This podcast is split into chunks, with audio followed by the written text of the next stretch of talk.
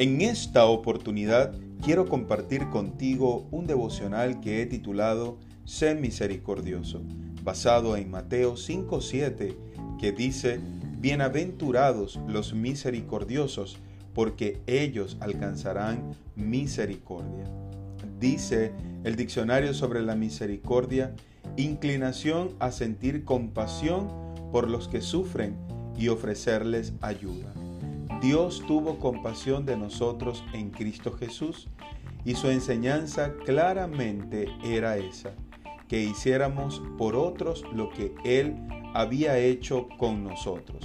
Y eso implica enseñarles la verdad, que conozcan a Cristo, amar al prójimo, hacer el bien sin mirar a quién, orar a favor de todo aquel que lo necesite, una oración muchas veces es más grande que cualquier cosa.